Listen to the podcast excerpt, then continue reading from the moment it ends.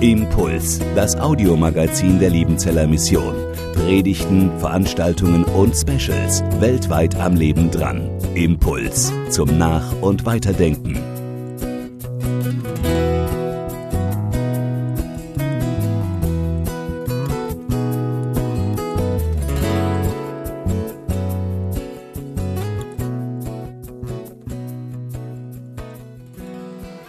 Wie ist das nun eigentlich mit dem Ende? Werden sich manche von euch vielleicht schon gefragt haben. Heute ist ja bereits der vierte Sonntag in unserer Schwarzbrot-Reihe mit Endzeit-Texten, aber so richtig gruselig und unheimlich ist es ja bisher noch nicht geworden.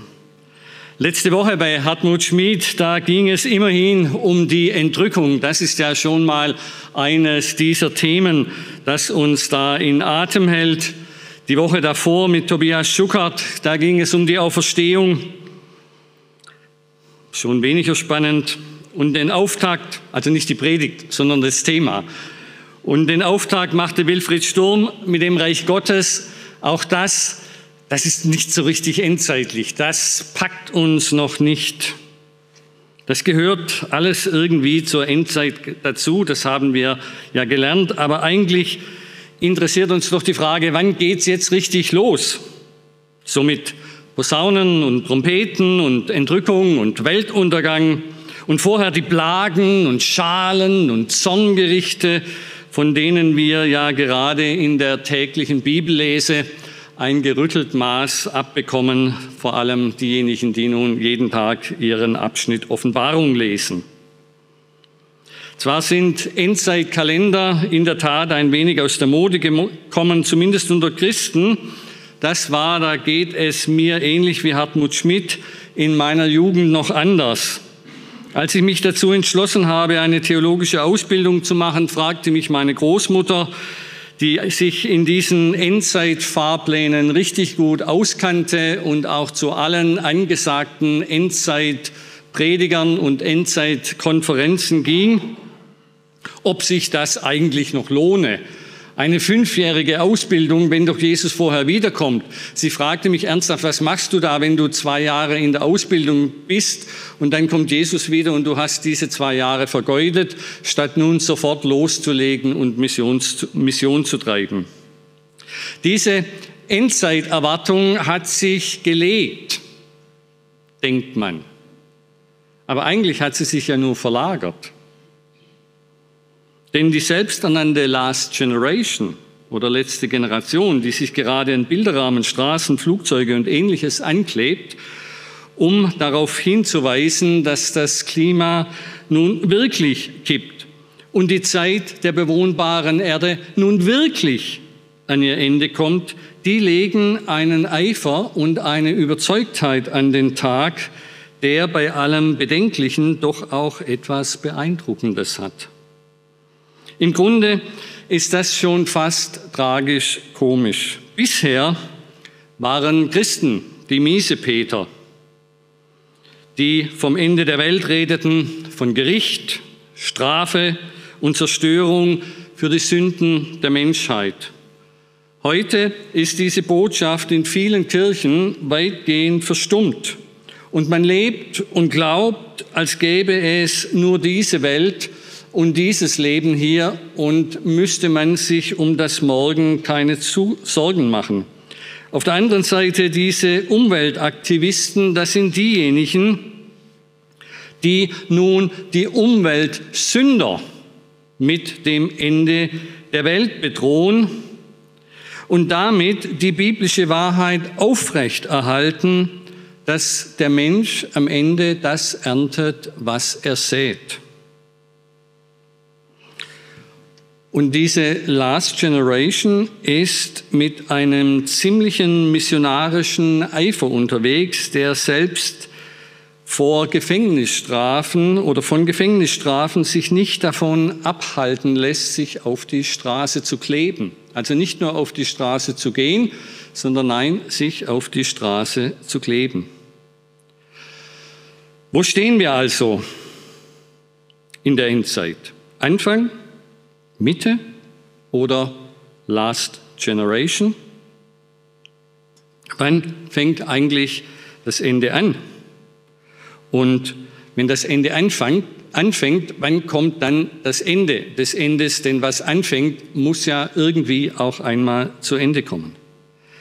Denn so viel ist ja durch die ersten beiden Sonntage deutlich geworden, das Kommen des Reiches Gottes, das jetzt schon mitten unter uns ist und das für alle Menschen offen steht und die Auferstehung Jesu als die, der Anfang der Auferstehung von den Toten, der Anfang der allgemeinen Auferstehung von der Toten, das sind ja Anfänge, die schon geschehen sind. Aber wann kommt dann das Ende? Heute Morgen in unserem Predigtext steht ziemlich in der Mitte und dann wird das Ende kommen.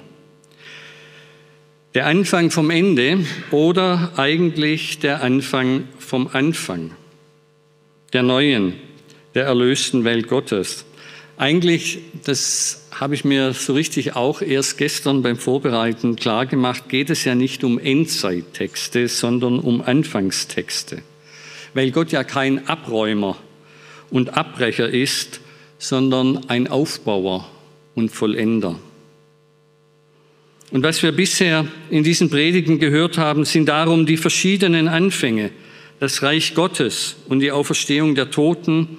Und der nächste Anfang, der uns bevorsteht, ist seine Wiederkunft und die Vollendung dieser Welt. Es geht um Vollendung, nicht um Beendigung und Abbruch. Und darum steht am Ende Dankbarkeit, Jubel und nicht Bedrängnis und Angst. Wir leben also zwischen diesen Anfängen, zwischen dem, was Gott schon angefangen hat und weiter anfangen will. Gleichwohl, der Text für heute Morgen, der heißt im Theologendeutsch die Endzeitrede Jesu oder, für die, die es genau wissen wollen, die synoptische Apokalypse, weil es diesen Text sowohl bei Matthäus wie bei Markus wie bei Lukas mit leichten Varianten gibt. Wenn wir uns heute Morgen Matthäus genauer anschauen, dann ist wichtig, dass wir auch das in den Blick nehmen, was davor steht und was im Anschluss kommt, weil dieser Rahmen vorgibt, wie Matthäus diesen Text uns darlegt, wie er will, dass wir ihn verstehen. Er gibt uns quasi eine Leseanleitung. Denn dieser Predigtext ist Teil einer großen Rede von Jesus, der letzten Rede, die sich von Kapitel 23 mit einem Ortswechsel zwischen Kapitel 23 und 24 bis zum Ende von Kapitel 25 erstreckt und dann beginnt unmittelbar die Passionsgeschichte. Das ist heute Morgen, was nun auf Sie zukommt, wirklich Schwarzbrot. Ein Engländer würde nun sagen, but bear with me. Das heißt, halten Sie das mit mir aus. Wenn es um das Ende der Welt geht und unseren Platz darin, da lohnt es sich schon einmal, richtig nachzudenken und richtig zuzuhören. Jetzt brauche ich das nächste Bild oder das erste Bild. Und darum müssen wir, bevor wir uns nun Matthäus 24 anschauen, ganz kurz das Ende von Kapitel 23 vor Augen führen. In Kapitel 23 fängt Jesus von dem an zu reden, was kommen wird. Er ist im Tempel von Jerusalem, den Sie hier als Modell sehen. Wir müssen uns vorstellen, dass Jesus in einer dieser Säulenhallen sitzt, in diesem großen Hof, der um den eigentlichen Tempel herumläuft. Seine Jünger stehen bei ihm und diejenigen, die neugierig sind, diesen Prophet und Wundertäter, der aus Galiläa nach Jerusalem gekommen ist, zu hören. Und der erste Teil dieser Rede ist die scharfe Abrechnung von Jesus mit den Pharisäern, nachdem er vorher schon die Sadduzäer zur Schnecke gemacht hat, wenn man es etwas so sagen will. Es ist ein Gerichtswort über die Pharisäer als die Vertreter des frommen Judentums, die sich am Ende gegen den Anspruch von Jesus gestellt haben. Aber dann, macht, aber dann redet Jesus ab Vers 34 plötzlich von der Zukunft. Ich sende zu euch Boten, die euch zur Umkehr rufen. Und ihr werdet diese Boten umbringen und nicht auf sie hören. Ihr werdet das Maß des Unglaubens und das Maß der Sünde voll machen. Aber wie sehr Jesus diese Gerichtsandrohung schmerzt, wird aus seinem Klageruf über das unbußfertige Jerusalem deutlich, den Sie als Text sehen. Ich will nur auf den einen Vers hinweisen, siehe, einsam oder verwüstet ist euch euer Haus, das heißt der Tempel, zurückgelassen. Siehe, euer Haus soll euch wüst gelassen werden. Hier kündigt Jesus an, dass der Tempel, den er erneuern wollte, zum verlassenen Ort geworden ist, weil der Tempelherr selbst, Jesus, dort nicht willkommen war. Darum wird das Volk seinen Messias nicht mehr sehen von jetzt an. Und wir merken, hier geht es um ein geistliches Sehen, denn natürlich sehen die Juden Jesus noch. Und Jesus ist noch eine Weile bei ihnen und er wird dann noch gekreuzigt. Es geht hier um ein geistliches Sehen. Sie werden ihn nicht mehr sehen von jetzt an bis zu dem Tag, an dem sie ihn erkennen und ihn willkommen heißen. Damit steht uns schon am Ende von Kapitel 23 ein Zeitraum vor Augen, der sich vom Abschluss von Jesu Wirksamkeit im Jahr 30 bis zum Ende dieser Zeit, dieses Äons, dieses Weltzeitalters erstreckt, an dessen Ende Jesus wiederkommt. Das ist die Zeit, in der wir leben. Und jetzt kommt der eigentliche Predigtext, der diesen Zeitraum noch einmal unterteilt. Wir werden diesen Text abschnittsweise lesen und uns anschauen, denn diese 31 Verse sind so ein großes Stück Brot, das müssen wir in kleinere Stücke schneiden, um es verdauen zu können. Darum die erste, den ersten Abschnitt, das habe ich überschrieben mit die dreifache Frage der Jünger. Jesus ging aus dem Tempel fort, also wir haben das Bild gesehen, und seine Jünger traten zu ihm und zeigten ihm, offensichtlich während sie hinausgingen, diese prächtigen Gebäude des Tempels. Er aber antwortete und sprach zu ihnen, seht ihr nicht das alles? Wahrlich, ich sage euch, es wird hier nicht ein Stein auf dem anderen bleiben, der nicht zerbrochen wird. Und als er auf dem Ölberg saß, traten seine Jünger zu ihm und sprachen, als sie allein waren. Das haben wir ganz oft bei Matthäus öffentliche Aussagen und dann private Jüngerunterweisung. Die Jünger verstehen mehr, die Jünger wissen mehr. Sag uns, wann wird das geschehen? Und was wird das Zeichen sein für dein Kommen? Und für das Ende der Welt oder wörtlich für die Vollendung des Äons oder des Zeitalters. Jesus verlässt also den Tempel und setzt sich auf den Ölberg, dem Tempel gegenüber. Bis heute ist das der Platz, von dem man aus einen fantastischen Panoramablick auf Jerusalem hat. Und da, wo heute der Felsendom steht, ziemlich genau an der Stelle, genau mit der gleichen Höhe, stand der Tempel zur Zeit von Jesus. Die Jünger, ich habe es erwähnt, weisen auf dieses prächtige Gebäude hin. Vielleicht wollen sie Jesus überzeugen, nachdem er gerade gesagt hat, dieser Ort soll euch wüst gelassen werden. Der soll verödet und verwüstet sein. Vielleicht wollen sie ihn daran erinnern, dass dieses, dies die pulsierende Mitte des jüdischen Volkes ist, das geistige, das religiöse Zentrum. Sie lassen sich von dem prächtigen Bauwerk blenden, aber Jesus fragt nach dem Glauben. Und darum sagt er ihnen, dass hier kein Stein auf dem anderen bleiben wird. Die Jünger fragen nach.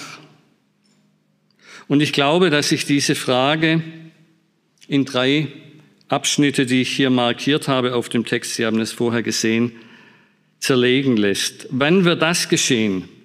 Das bezieht sich auf die Zerstörung des Tempels. Aber dann die zweite Frage, was kommt dann?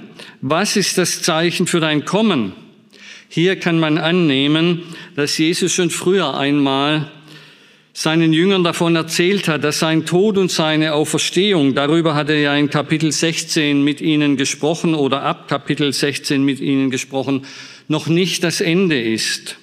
Man kann hier besonders an das Gleichniskapitel Matthäus 13 denken, denn da kommt diese Wortverbindung Vollendung des Zeitalters schon einmal bzw. zweimal vor. Und das ist ein klarer Hinweis, weil nur Matthäus verwendet diese Redeweise, diese Redewendung Vollendung des Zeitalters. In 13, wo dieses Gleichnis vom Fischnetz wo dann die Engel ausgesandt werden und kommen und trennen zwischen dem guten Fang und dem schlechten Fang. Das heißt, Matthäus verweist auf das, was die Jünger schon wissen. Und nun lesen wir den ersten Abschnitt, der die erste Frage beantwortet. Jesus aber antwortete und sprach zu ihnen, seht zu, dass euch nicht jemand verführe. Denn es werden viele kommen unter meinem Namen und sagen, ich bin der Christus oder ich bin der Messias. Und sie werden viele verführen. Ihr werdet hören von Kriegen und Kriegsgeschrei. Seht zu und erschreckt nicht, denn es muss geschehen. Aber das ist nicht das Ende. Denn es wird sich ein Volk gegen das andere erheben und ein Königreich gegen das andere. Es werden Hungersnöte sein und Erdbeben hier und dort. Das alles ist aber der Anfang der Wehen. Sie merken, Anfang, Geburtswehen. Es kommt etwas Neues. Dann werden sie euch der Bedrängnis überantworten und euch töten. Und ihr werdet gehasst werden um meines Namens willen von allen Völkern. Dann werden viele zu Fall kommen und werden sich untereinander verraten und sich untereinander hassen. Und es werden sich viele falsche Propheten erheben und werden viele verführen. Und weil die Missachtung des Gesetzes oder die Gesetzlosigkeit überhand nehmen wird, wird die Liebe in vielen erkalten. Wer aber beharrt bis ans Ende, der wird selig. Und es wird gepredigt werden, dieses Evangelium vom Reich in der ganzen Welt zum Zeugnis für alle Völker. Und dann wird das Ende kommen. Wir können heute Morgen hier nicht in die Details gehen. Es geht darum, dass wir die Hauptsache verstehen. Und da fällt als erstes auf, dass Jesus die Frage seiner Jünger nach dem Wann eigentlich zunächst gar nicht beantwortet. In diesem Abschnitt und auch bis zum Ende des Kapitels kommt der Tempel eigentlich gar nicht mehr richtig vor. Die Jünger fragen ja zunächst ganz konkret nach dem Datum der Tempelzerstörung. Wann wird das geschehen, nachdem Jesus gerade gesagt hat, kein Stein wird auf dem anderen bleiben? Stattdessen weist sie Jesus auf etwas hin, das offensichtlich für ihn viel wichtiger ist. Passt auf, dass euch niemand verführt. Achtet darauf, dass ihr nicht vom rechten Weg abkommt. Die eigentliche Gefährdung der Jünger und damit der Gemeinde sind nicht die äußeren Gefahren, die Kriege, die Erdbeben, die Hungersnöte. Nein, die eigentlichen Gefahren sind nicht äußere Nöte und sozialer Druck, sondern Verführung. Das ist ein Thema, das sich im ganzen Neuen Testament findet und auch die Kirchengeschichte von Anfang bis in die Gegenwart durchzieht. Verführung. Das sind die Wölfe in Schafspelzen, von denen Jesus in der Bergpredigt äh, spricht. Das sind die, die sagen, sollte Gott gesagt haben. Das sind die, die wie Petrus Jesus von seinem Weg ans Kreuz abhalten wollen. Das heißt diejenigen, die statt der Niedrigkeit des Kreuzes das ja mit unserer Sünde zu tun hat, das Christsein lieber irgendwie positiver darstellen wollen, optimistischer, fröhlicher, weltzugewandter. Warum immer Sünde und Gericht? Das ist doch so negativ. Aber wenn wir zurückgehen in die Zeit von Jesus, dann ist das ganz konkret die Messiasse, die auftreten in den 50er und 60er Jahren innerhalb des jüdischen Volkes also wenige Jahrzehnte nach seinem Wirken, die auftreten und sagen, Gott ist auf unserer Seite, die Römer sind gegen uns. Wenn wir aufstehen, dann wird Gott die Römer aus dem Land vertreiben. Das sind die, die mit Heilsversprechen das Volk in einen sinnlosen Aufstand gegen Rom hineinreißen. Diese haben bis zum Schluss, als schon die Mauern der Stadt geschleift waren und nur noch der Tempel und die Oberstadt in jüdischer Hand waren, die haben bis zum Schluss gepredigt, der Tempel wird nicht untergehen, weil Gott mit Zeichen und Wundern seinem Volk beistehen wird und sein Volk retten wird. Er wird die Römer vertreiben. Am Ende war ein riesiges Blutbad. Jerusalem zerstört, und der Tempel zerstört und dieses Wort von Jesus erfüllt.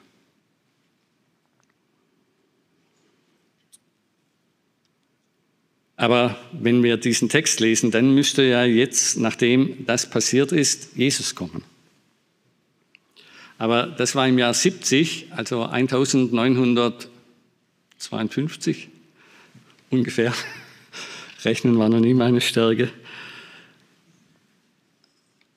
Das ist lange her. Und wie verstehen wir nun diesen Text? Ich würde das gern im Detail mit Ihnen besprechen, weil ich glaube, dass wir diesen Text, so wie ihn uns Matthäus überliefert hat, in einer doppelten Perspektive lesen sollen. Diese Verse behandeln zum einen, und zwar nicht nur das, was wir jetzt gelesen haben, sondern das Ganze, diese Verse behandeln zum einen die Zeit zwischen Jesu Tod und der Zerstörung des Tempels. Das heißt, diese 40 Jahre zwischen dem Jahr 30 und dem Jahr 70. 40 Jahre, das ist eine abgerundete, eine fertige heilsgeschichtliche Epoche. Und ich glaube, dass diese 40 Jahre für Matthäus ein Vorbild sind, ein Vorgeschmack, ein Ausblick für das, was dann im Großen bis zum Ende der Zeit geschieht. Diese Geschichte, dieses Kapitel 1, Matthäus 24 kann man lesen als eine Warnung, als eine Ermahnung an die Christen unmittelbar im Umfeld von Jesus, an die erste Generation, First Generation, die in diesen 40 Jahren von dem ersten Pfingstfest bis zur Zerstörung Jerusalems sozusagen im Schnelldurchlauf alles erlebt hat und durchlitten hat, was im Lauf der Geschichte dann sich noch einmal im großen Maßstab wiederholt. So wie die Auferstehung Jesu von den Toten der Anfang der Totenauferstehung war. So ist diese 40 Jahre die Blaupause, sozusagen das Modell für die Zeit, in der wir jetzt leben. Darin ist die Weltgeschichte vorgebildet und darum lesen wir hier einerseits, was bis zur Tempelzerstörung geschieht und zugleich wird uns gesagt, was die Gemeinde Gottes in der Welt bis zur Wiederkunft ihres Herrn erleben wird.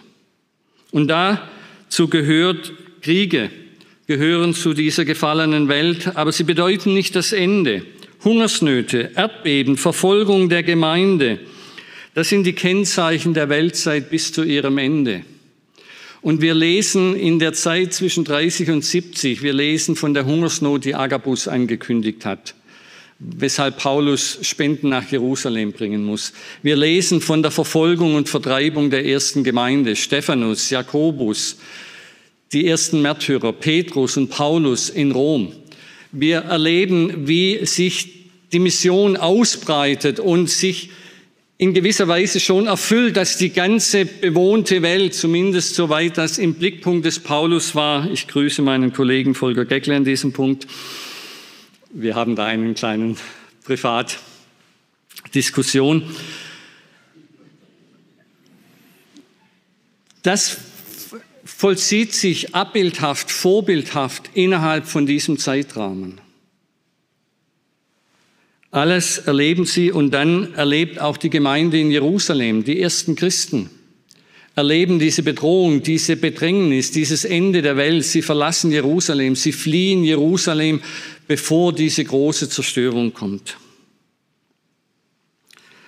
Und das als der Rahmen für uns, für die knapp 2000 Jahre seit Jesu. Gute Zeiten und schlechte Zeiten, Kriege, Aufstände und auch immer wieder Phasen des Friedens und Gedeihens, Fruchtbarkeit der Erde und Hungersnöte. Weder Paradies noch Hölle, sondern eine Welt, die trotz ihrer Sünde von Gott erhalten wird. Das sind die leichten Vorwehen einer neuen Welt. Aber inmitten dieser Welt ist die Gemeinde. Sie wird Bedrängnis erleiden, aber sie wird das Evangelium der ganzen Welt bezeugen. Auch da gilt, das ist ein knappes Bild von der Zeit von Jesus bis in unsere Gegenwart. Das ist die Welt, in der wir leben. Entscheidend für uns ist, was sind die konkreten Anweisungen und Warnungen, die Jesus gibt. Die, die zu ihm gehören, sind von außen bedroht. Sie leben in einer unsicheren Welt. Sie werden ausgegrenzt und es gibt Verfolgung. Aber auch hier, das ist nicht das wirklich Entscheidende. Entscheidend ist, dass diese Bedrohung dazu führt, dass sich Christen untereinander verraten, dass sie uneins werden, dass sie sich gegenseitig zu Fall bringen. Das ist die eigentliche Gefahr, dass die Liebe in uns erkaltet. Die Liebe zu unserem Herrn und die Liebe zu unseren Geschwistern. Aber dieser Abschnitt, ganz ähnlich wie in der Offenbarung des Johannes, endet mit einem positiven Ausblick. Eine Seligpreisung für den, der bis ans Ende beharrt und die gewisse Zusage, dass das Evangelium in der ganzen Welt und allen Völkern verkündigt wird. Dann erst kommt das eigentliche Ende. Der zweite Abschnitt. Wenn ihr nun sehen werdet den Gräuel der Verwüstung stehen an der heiligen Stätte, das ist die einzige indirekte Anspielung auf den Tempel, aber nicht auf seine Zerstörung, wovon gesagt ist durch den Propheten Daniel, wer das liest, der merke auf. Als dann fliehe auf die Berge, wer in Judäa ist. Und wer auf dem Dach ist, der steige nicht hinunter, etwas aus seinem Haus zu holen. Und wer auf dem Feld ist, der kehre nicht zurück, seinen Mantel zu holen. Weh aber den Schwangeren und den Stillenden in jenen Tagen. Bittet aber, dass eure Flucht nicht geschehe im Winter oder am Sabbat. Denn es wird eine große Bedrängnis sein, wie sie nicht gewesen ist vom Anfang der Welt bis jetzt und auch nicht wieder werden wird. Und wenn jene Tage nicht verkürzt würden, so würde kein Mensch gerettet werden. Aber um der Auserwählten willen werden diese Tage verkürzt. Wenn dann jemand zu euch sagen wird, siehe, hier ist der Messias, hier ist der Christus oder da, sollt ihr es nicht glauben. Denn es werden falsche Christusse und falsche Propheten aufstehen und große Zeichen und Wunder tun, so dass sie, wenn es möglich wäre, auch die Auserwählten verführten. Siehe, ich habe es euch vorhergesagt. Wenn sie also zu euch sagen werden, siehe, er ist in der Wüste, so geht nicht hinaus. Siehe, er ist drinnen im Haus, so glaubt es nicht. Denn wie der Blitz ausgeht vom Osten und leuchtet bis zum Westen, so wird auch das Kommen des Menschensohns unübersehbar. Wo das Aas ist, da sammeln sich die Geier. Das sieht man von weitem. Das ist zunächst die Antwort auf die zweite Frage. Das sind die Zeichen. Was sind die Zeichen, dass das Kommen Jesu unmittelbar bevorsteht? Dabei ist der erste Teil sehr konkret. In diesem Teil, da spüren wir diese Jahre vor der Zerstörung Jerusalems ganz deutlich. Diese Endzeit, die die Gemeinde schon erlebt hat. Da sind Menschen auf der Flucht, die nicht einmal das Nötigste zusammenpacken können. Bilder, die aus den Nachrichten für andere bitterer Alltag sind. Schwangere und Stillende als die Leidtragenden, wie in fast allen Konflikten dieser Welt. Aber es geht zugleich ganz konkret um Jerusalem und Judäa ist ausdrücklich genannt. Das ist nicht mehr die alltägliche Not einer gefallenen Welt wie im ersten Teil, sondern das ist die Zuspitzung der Krise bis zum Äußersten. Hier lesen wir auch nichts mehr von Mission. Dennoch oder gerade darum sind hier auch die Verheißungen und Zusagen umso stärker. Gott lässt die Seinen nicht im Stich. Er verkürzt für sie die Zeit der Not. Er lässt nicht zu, dass sie in dieser Not untergehen oder ihren Glauben verlieren und aufgeben. Denn auch hier ist die Verführung die eigentliche und größte Gefahr. Diese Steigerung des Bösen ist für eine kurze Zeit da und sie leitet das Ende des Endes ein oder eben mit dieser Bedrängnis kommt der große Umschwung. Und da stehen wir vor diesem Rätsel, wovon redet Jesus hier? Und wie ich gezeigt habe, ich meine, dass er hier ganz konkret von dem redet, was der Gemeinde bevorstand im, um, im Zusammenhang mit der Zerstörung Jerusalems. Was wir aus den antiken Quellen über die Zerstörung und Belagerung Jerusalems in der Zeit von 68 bis 70 lesen, das sind unvorstellbare Gräuel. Da hat sich im Kleinen abgebildet und vorgebildet, was einmal im Großen sein wird.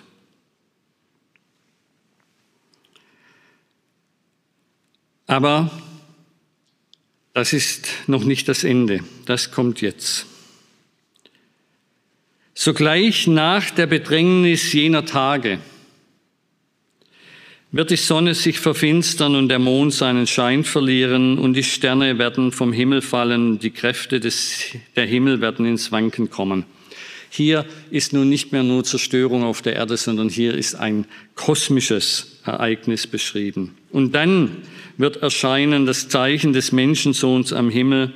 Und dann werden wehklagen alle Stämme der Erde und werden sehen den Menschensohn kommen auf den Wolken des Himmels mit großer Kraft und Herrlichkeit. Und er wird seine Engel senden mit hellen Posaunen und sie werden seine Auserwählten sammeln von den vier Winden von einem Ende des Himmels bis zum anderen. Das ist die Antwort auf die dritte Frage. Wie wird die Vollendung des Äons, die Vollendung des Zeitalters sein. Hartmut Schmid hat diesen Text letzte Woche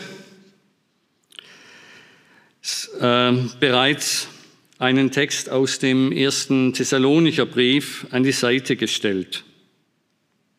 Jetzt müsste dieser Text kommen. Sehr schön, danke.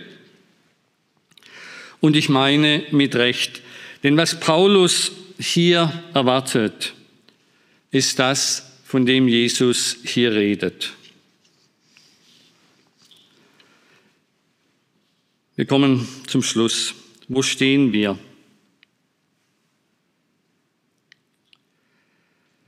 Wir stehen in diesem dreiteiligen, wo stehen wir nun in diesem dreiteiligen Ablauf dieser Weltzeit? Gewiss in Phase 1. Das heißt, die Verse, die unsere Zeit beschreiben und die uns vor allem angehen, das sind die Verse 4 bis 14.